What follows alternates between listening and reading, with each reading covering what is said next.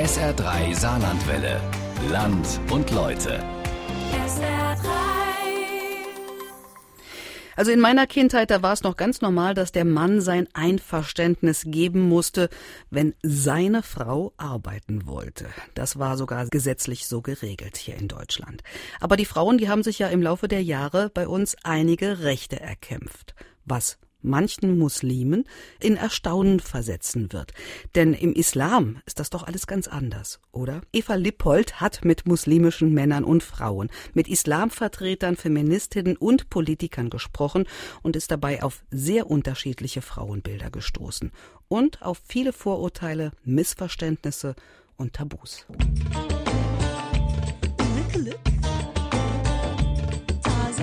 Schlampe ist für mich kein Wort, sondern das ist für mich eher was gar nicht gibt.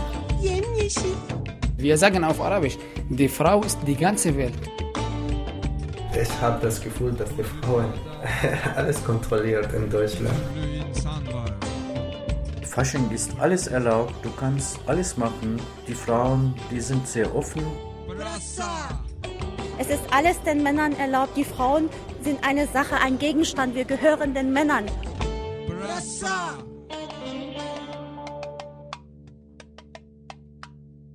Selbstbestimmung der Frau und Islam, geht das wirklich nicht zusammen? Spätestens seit den Übergriffen der Kölner Silvesternacht wird die Diskussion über Islam und Integration verstärkt als hitzige Geschlechterdebatte geführt. Und die Frage nach der Gleichberechtigung der Frau zum Gradmesser für die Integrationsfähigkeit von Muslimen.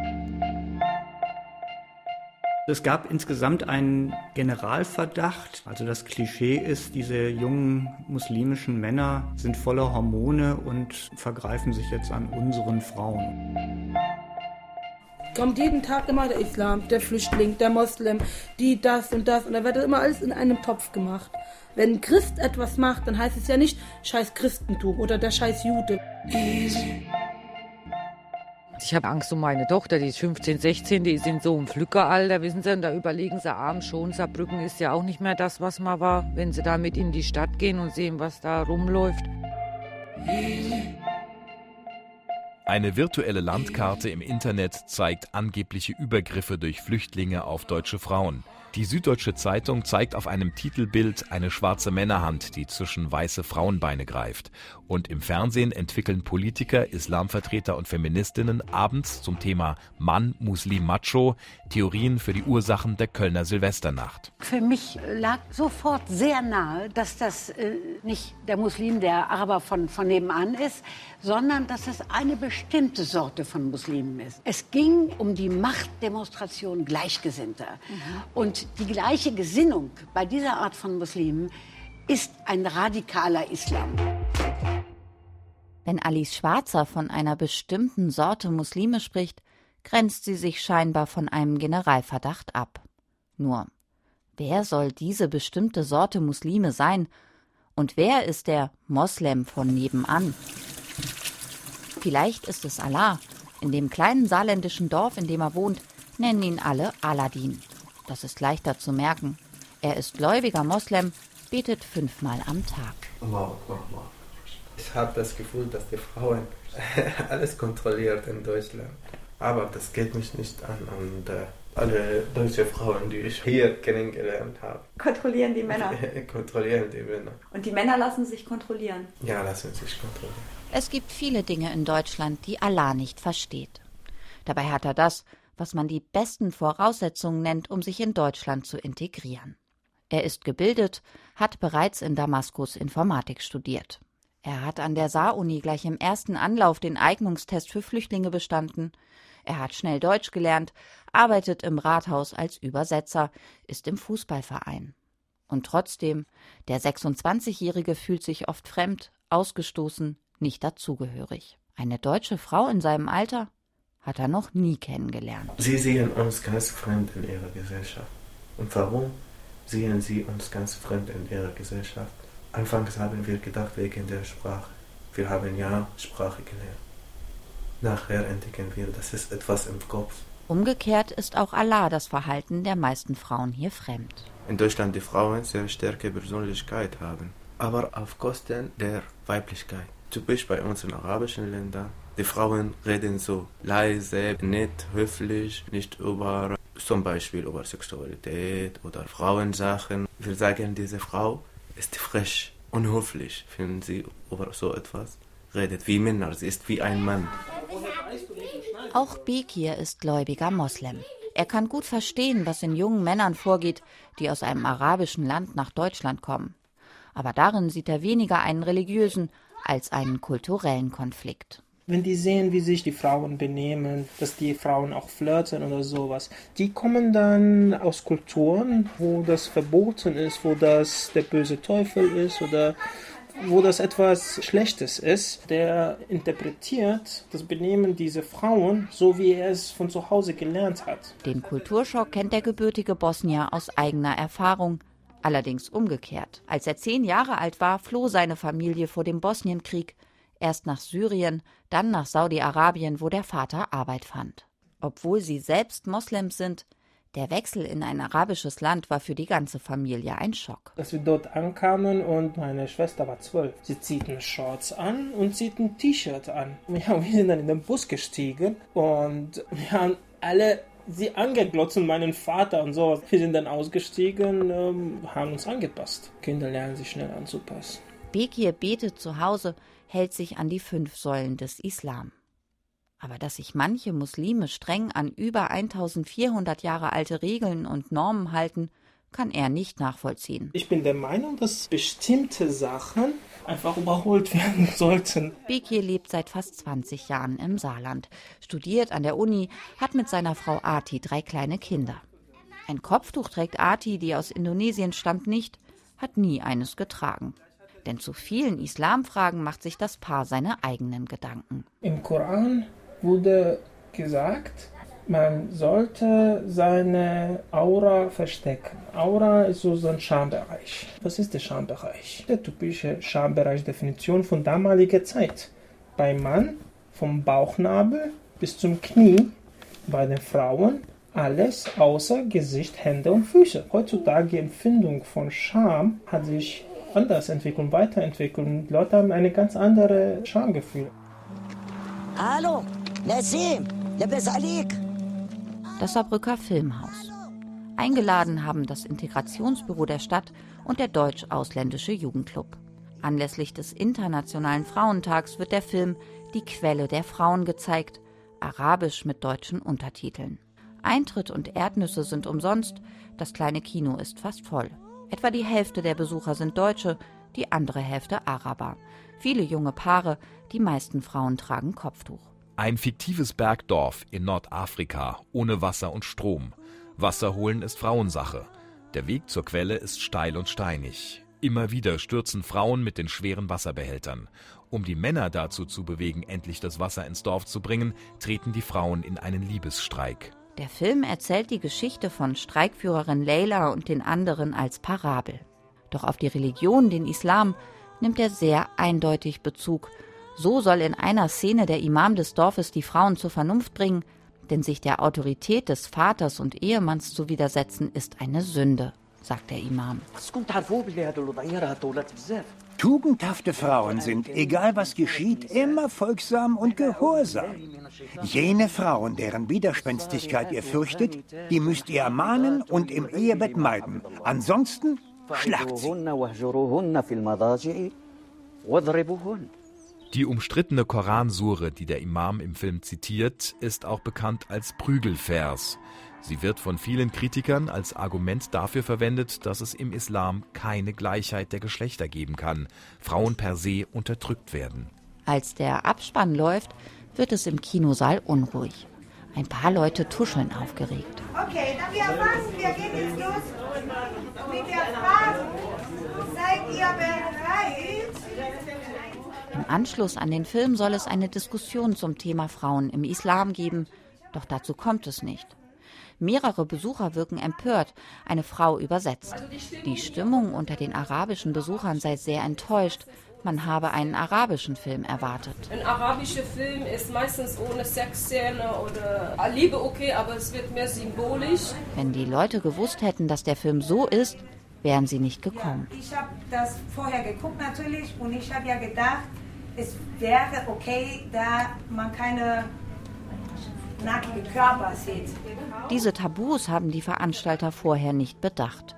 Eine muslimische Frau flüstert der Übersetzerin etwas ins Ohr. Die weigert sich laut zu übersetzen, worum es geht. Die Scham ist zu groß, sagt sie. Eine Besucherin erklärt schließlich, was die Frauen nicht aussprechen können. Es geht um eine Szene, in der ein Mann seine Frau von hinten vergewaltigt. Diese Art und Weise, das ist wie bei Tieren. Ich glaube, Ob sie denn nur Dinge zeigen wollen, die genehm sind, will ein deutscher Zuschauer wissen. Das Leben bestehe doch daraus, wenn man religiös ist, dass man sündigt, gegen etwas verstößt. Das ist doch in Anführungszeichen ganz normal. Wir sind doch Menschen. Ja, und deswegen, wenn das in einem solchen Film gezeigt wird, ja, dann halte ich das auch für völlig unproblematisch und nicht kritikwürdig. Da besteht doch das Leben draus. Wir respektieren die Frauen sehr. Die Frau ist nicht nur ein Tier zum Beispiel, sie ist Mutter, Schwester. Dieses Film macht die andere Kultur. Das ist nicht unsere Kultur. Und, und ja, warum sprechen immer über die schlechte Sache? Warum sprechen nicht über die schöne Sache auch? An diesem Abend treffen Welten aufeinander. Viele Deutsche können nicht begreifen, dass die meisten anwesenden Moslems nicht über dieses Thema sprechen wollen. Die wiederum sind verletzt, wie ihre Religion und Kultur in dem Film dargestellt wurden. Das Thema ist offenbar so empfindlich, dass sogar behauptet wird, es ist gar kein Thema. Kein Thema? Das sehen viele Politiker anders. Sie haben in Zeiten des Wahlkampfs das Thema Islam für sich entdeckt. Jüngstes Beispiel der CDU-Politiker Jens Spahn und seine utopische Forderung nach einem Islamgesetz. Es soll dem Staat mehr Kontrolle über die Moscheegemeinden geben. Und auch die Kölner Silvesternacht blieb nicht folgenlos, zog vergangenes Jahr prompt eine Verschärfung des Sexualstrafrechts nach sich. Nein heißt jetzt Nein. Krapschen ist Straftatbestand. Und das neue Gesetz sieht als Strafe für sexuelle Übergriffe ausdrücklich auch die Ausweisung vor. Das ist eine Verbindung, die meines Erachtens nicht gezogen werden darf. Die saarländische SPD-Politikerin Margrit Zieder-Ripplinger kritisiert scharf, dass die Debatte, die seit Köln geführt wird, immer fremdenfeindlicher wird. Noch weniger subtil ist die pauschale Islamkritik der AfD. Bei vielen Wählern kommt das Thema offenbar gut an. Die Partei sitzt mittlerweile auch im Saarlandtag, wie in weiteren neuen Landesparlamenten. Das Märchen vom bösen CO2 wird verdampfen, rückstandsfrei. Ob das Märchen vom bösen Moslem ebenso rückstandsfrei verdampfen wird? Politischer Aschermittwoch bei der Saar-AfD. Eigentlich ist Völklingen-Geislautern eine der AfD-Hochburgen im Saarland, doch nur wenige Bürger sind gekommen. Ein paar ältere Männer sitzen an den Bierbänken, kaum Frauen. Was stört sie am Islam? Wovor haben sie Angst? Mit diesen sogenannten Überzeugungen, die sind so weit weg von unserer demokratischen Grundordnung, dass ich da nur Störungen erwarte. Ne? Sagen Sie mir ein Beispiel. Einstellung zu Frauen, Einstellung zur Ehe. Für den saarländischen AfD-Spitzenkandidaten Rudolf Müller ist der Islam keine Religion, sondern eine Staatsideologie. Und Moslems stehen unter Generalverdacht. Und er setzt sich enthusiastisch für Frauenrechte ein. Nehmen Sie nochmal die Stellung der Frau im islamischen Denken. Und da ist von Gleichberechtigung weit und breit nicht die Rede. Das ist ein ganz typischer Punkt, den wir kritisieren und den wir so nicht akzeptieren wollen und können. Seltsam. Denn in ihrem Grundsatzprogramm spricht sich Müllers Partei fast gegen alle Errungenschaften aus, die Frauen in den vergangenen 40 Jahren in Deutschland für sich erkämpft haben. Die AfD ist abtreibungsfeindlich, fordert die Diskriminierung der Vollzeitmütter zu stoppen, will Anreize für Frauen schaffen, möglichst viele deutsche Kinder zu gebären. Und sie setzt sich ausdrücklich gegen das politische Leitbild der vollerwerbstätigen Frau ein, fordert, dass für Kleinkinder eine Betreuung daheim im Vordergrund steht. In vielen Fragen ist sie damit gar nicht so weit von islamischen Werten entfernt. Michael Scherer von der Aktion Dritte Welt Saar bezeichnet Rechte und Islamisten aus diesem Grund als Brüder im Geiste. Beide sehen in Frauen irgendwie so schwache, minder bemittelte Wesen, die muss man beschützen, denen muss man diktieren, was der richtige Weg ist. Also ich sehe da deutlich mehr, was zusammenpasst, als was sich widerspricht. Obwohl sie alleinerziehende Mutter ist, Lale Haji Mohammad Bali schreckt das nicht ab. Sie sitzt an einem der Biertische zwischen den alten weißen Männern, will nicht so recht hierher passen. Doch die dunkelhaarige, attraktive Frau um die 40 ist AfD-Landtagskandidatin. Mit 14 Jahren ist sie mit ihrer Mutter aus dem Iran nach Deutschland geflüchtet, erzählt sie. Dort habe ihr Vater versucht, ihre Mutter zum Tode verurteilen zu lassen. Weil die Frau gehört dem Mann als Eigentum. Wissen Sie, sowas macht mir viel mehr Angst. Lale hasst alles, was mit dem Islam zu tun hat, führt ihren persönlichen Feldzug gegen diese Religion. Sie malt das Angstszenario der Islamisierung des Abendlands. Es wird einen Rückschritt geben und der Rückschritt ist schon sichtbar. Vor 30 Jahren, als ich in Fotowart war, habe ich niemanden mit einer Burkini gesehen. Heutzutage ist es sozial adäquat. Wie kann es sein? Es ist 2017. Wie kann es sein, dass einem Mädchen untersagt wird, wie es draußen sich zu zeigen hat? Ich möchte nicht, dass ein Mann über mich bestimmt, als ob ich sein Toaster wäre. Mana Nachabi fühlt sich nicht als Toaster. Jeden Sonntag gibt sie Kindern der islamischen Gemeinde Saar Islam- und Arabischunterricht. Die Deutschlandfreien dürfen die äh, Frauen bei euch arbeiten. Meine Tante, meine Mama, die alle, die alle Frauen von meiner Familie arbeiten. Sogar ich, als in Syrien war, habe ich gearbeitet. Viele der Muslimen, mit denen ich in der islamischen Gemeinde spreche, haben studiert oder eine Ausbildung gemacht. Ob sie an Deutschland schätzen, dass man hier als Frau freier leben kann als in Syrien, will ich wissen. Die Frauen sehen mich erstaunt an. Von welchen Seite meinen Sie jetzt freier? Syrien war ein ganz freier Land. Also man hat äh, alle möglichen Religionen ausüben können. Ich hatte christliche Freunde an der Uni und Nachbarn hatte meine Tante auch gehabt und äh, freier es nicht. Haben die, die Frauen ihre Freiheit hier in Deutschland gefunden, weil sie ihre Leistung jetzt bekommen sie von Jobcenter. Jetzt, ich brauche meinen Mann nicht, deshalb kann ich auf der Stelle wegschmeißen. Ist das Freiheit? Sie hat halt so einen richtigen schönen Bass noch mit drin. Auch Toni ist Moslem und Rom. Der 20-Jährige ist schon als Kleinkind mit seiner Familie aus dem Kosovo nach Deutschland gekommen. Ja, genau, Rappen ist halt so meine Leidenschaft, ne, so was ich gerne mache, auf jeden Fall. Rappen, Beats bauen, auch Jugendliche dazu bringen, äh, zu rappen und sowas. Ist ja auch richtig cool. Würdest du dich als, als gläubigen Moslem bezeichnen? Ähm, was heißt äh, gläubiger Muslim? Ich habe auf jeden Fall einen Glauben und das ist natürlich Glaube am Gott, ne, so. Wer in Europa aufwächst, wächst halt mit Dingen auf, äh, die ganz normal sind, ne, sowas jetzt wie Zigaretten rauchen. Ich meine, das ist ja auch alles eine Sünde, so zum Beispiel. So auch auf fremde Körper zu gucken, das ist ja auch schon eine Sünde ich glaube, Ehre spielt eine ganz große Rolle, gerade bei Frauen, weil ich meine, in unserer Kultur, so jetzt äh, Islamkultur ist es halt so, ne? Man sagt, die Frau bewahrt die Ehre einer Familie. In seiner Familie noch ein wichtiges Thema. Tonis Schwestern wurden viel strenger erzogen als er. Doch Toni hat sich von diesem traditionellen Frauenbild weit entfernt. Er ist mit einer Deutschen zusammen. Mit dem Begriff Ehre kann er nicht viel anfangen. Ich weiß nicht, Schlampe ist für mich kein Wort, sondern das ist für mich eher, was gar nicht gibt. So man kann keine Schlampe sein. So, man kann entweder eine, eine Frau sein, die einfach nur ihr Spaß haben will. Ich glaube, man kann keine Schlampe sein. Warum ist man eine Schlampe? Weil man Sex hat oder wie?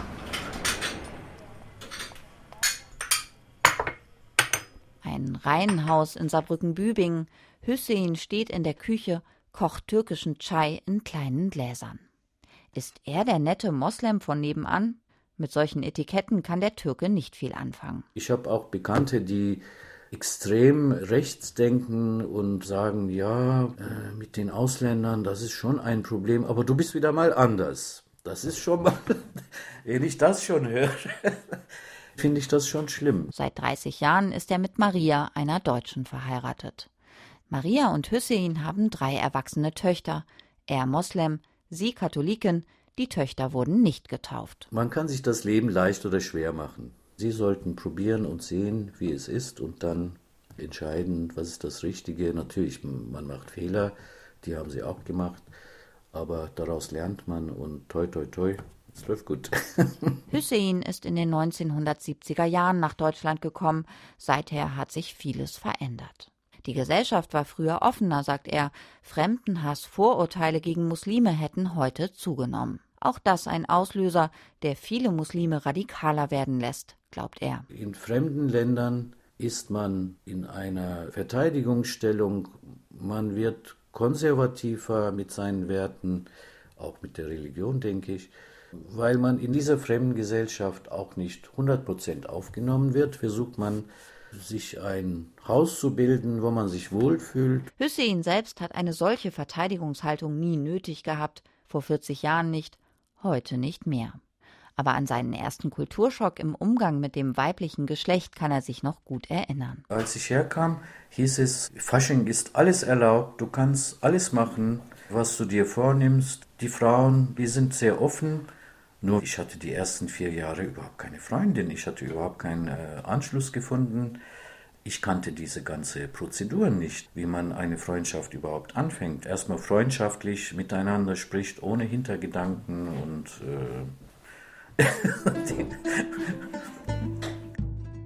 Der Kölner Buchautor Thomas Gestenkamp ist überzeugt, dass solche Anfangsschwierigkeiten keine religiösen Ursachen haben, sondern es sich um kulturelle Missverständnisse handelt, um Codes, die man eben erst einmal lernen muss. Kulturellen Codes beim Karneval sind auch nicht für jeden leicht zu begreifen, auch für Nicht-Migranten nicht. Da braucht nur einer aus Braunschweig zu kommen und der denkt, hier kann man ganz einfach Frauen anmachen und da gibt es ja ein austariertes System mit diesen Bützchen, dass man bestimmte Sachen erlaubt sind und andere nicht. Und das, woher soll das ein migrantischer Mann wissen, der erst seit einem Jahr hier ist? Boris Rau hilft jungen Moslems im Saarland, solche kulturellen Codes kennenzulernen.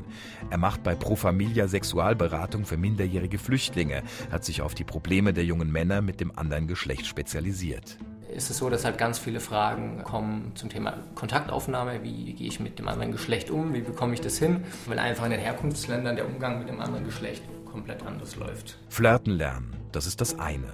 Doch auch bei anderen Themen haben viele junge Flüchtlinge enorme Wissenslücken. Ist das mit der Selbstbefriedigung? Ist es schädlich, ist es nicht schädlich? Ist Sperma irgendwann mal leer oder nicht? Wie lange wird es weiter produziert?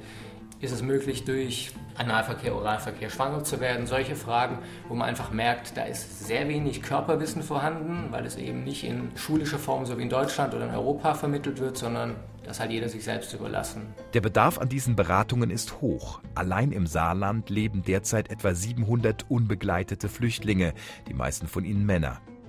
Wer noch minderjährig ist, findet ein engmaschiges Netz an Sozialarbeitern, die in solchen Fragen beraten können.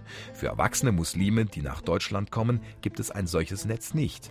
Haben diese jungen Männer in der Gesellschaft eine Lobby? Eine zentrale Vertretung wie bei den Christen die Kirche und bei den Juden der Zentralrat der Juden haben Muslime nicht. 16 Moscheen gibt es im Saarland, getragen von unterschiedlichen Vereinen und Verbänden. Eine wichtige Anlaufstelle für Moslems in Saarbrücken ist die Moschee der islamischen Gemeinde Saar IGS in Burbach. Seit der großen Flüchtlingswelle 2015 hat sich die Zahl der Besucher vervielfacht. 800 bis 900 Gläubige, vor allem Männer, strömen jede Woche zum Freitagsgebet in die Moschee. Die IGS ist im Gegensatz zu den islamischen Verbänden DITIB und Miligördisch unabhängig, finanziert sich nur über Spenden, erklärt Vorstandsmitglied Medi Harishan. Jeden Freitag klingelt die Kasse. Wir haben eins gesagt, wir brauchen kein Geld, die äh, gebunden mit bestimmten Aufgaben. Wir sind unabhängige Gemeinde, wir sind Saarländer und wir entscheiden hier im Saarland selbst. Ich verfolge die Predigt aus dem kleinen Gebetsraum für die Frauen, hocke mit den anderen Frauen vor einer Wand, die Stimme des Imams schallt lediglich aus einem Lautsprecher. Für Mehdi Harishan aus dem Vorstand gibt es keinen Grund für die Annahme, dass Frauen im Islam schlechter gestellt sind als Männer. Na gut, in anderen Ländern, da käme es schon vor, dass Frauen unterdrückt werden, das sei aber ein rein kulturelles Problem wichtig ist Bildung. Und wenn die Leute zu besserer Bildung haben, das wird die Sache also leichter, weil wir müssen die Frauen nicht äh, durch Kopftuch beurteilen, sondern mit dem, mit dem Taten, mit dem Intelligenz, mit dem Arbeit, mit dem Leistung.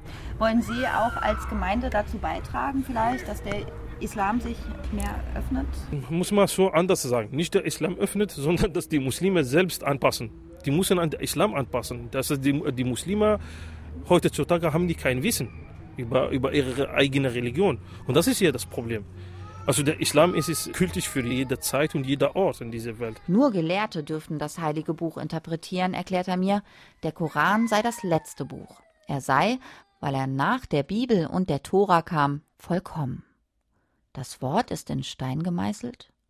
Ich spreche ihn auf die umstrittene Sura an, den sogenannten Prügelvers denn auch der steht in diesem vollkommenen Buch. Wenn steht im Koran, dass wir Frauen schlagen, dann, dann gucke ich der Prophet Mohammed, wie seine Frauen geschlagen hat. Er hat noch nie eine Frau geschlagen. Das heißt, man darf nicht alle Stellen im Koran wortwörtlich nehmen, aber bestimmte, an die muss man sich halten. Das versucht man, das an alles zu halten, versucht man, aber wenn Sie finden, jemand hier an, an Koran hält, das ist für, für mich ein Engel. Etwa 4,5 Millionen Muslime leben in Deutschland und genauso viele Gesichter hat der Islam. Sicher hat er Potenzial für ein gleichberechtigtes Leben der Geschlechter. Die Frage ist, ob sich der Islam dazu nicht auch ein Stück weit öffnen muss. Ob nicht er sich an die Menschen anpassen muss und nicht, wie einige es fordern, die Menschen an den Islam. Doch um den Islam zu kritisieren, müssen wir ihn erst einmal kennenlernen. Auch wir müssen uns öffnen. Genauso wie Sie Angst haben von uns, wir haben auch Angst von euch. Wir sind Nachbarn, wir sind Freunde, wir sind Arbeitskollegen. Wir lachen gleich, wir essen gleich. Kommt hier einfach zu uns. Wir kommen zu euch. Eigentlich wollte ich nur über das Frauenbild im Islam sprechen. Begegnet bin ich sehr unterschiedlichen Menschen, aber auch einer Flut an Vorurteilen, Missverständnissen und Tabus. Auch deshalb ist die Debatte um die Stellung der Frau im Islam wichtig. Und für viele ist sie Dreh- und Angelpunkt der Frage, ob Integration gelingen kann. Und nun? Kann das große Projekt Integration gelingen? Es kann. Für Hüssein und seine muslimischen Freunde ist es schon lange abgeschlossen. Die Freunde, die ich alle hier habe, haben sich diese Frauenemanzipation zugute kommen lassen, sage ich mal. Alle ihre Frauen arbeiten. Viele haben sich zurückgezogen, viele arbeiten gar nicht, machen den Haushalt. Alle können gut kochen. Das heißt, Sie genießen die positiven Seiten der Emanzipation. Das ist richtig, ja. Das hat auch seine guten Seiten. Für andere ist es noch ein weiter und schwerer Weg. Und diesen Weg kann keiner alleine gehen. Ich integriere mich, wenn ich arbeite, wenn ich die Sprache lerne, nicht wenn ich meine Persönlichkeit ändere. Und ich bin Aladdin überall in der Erde. Nicht Aladdin in Deutschland und in Syrien etwas anders. Verstehst du mich?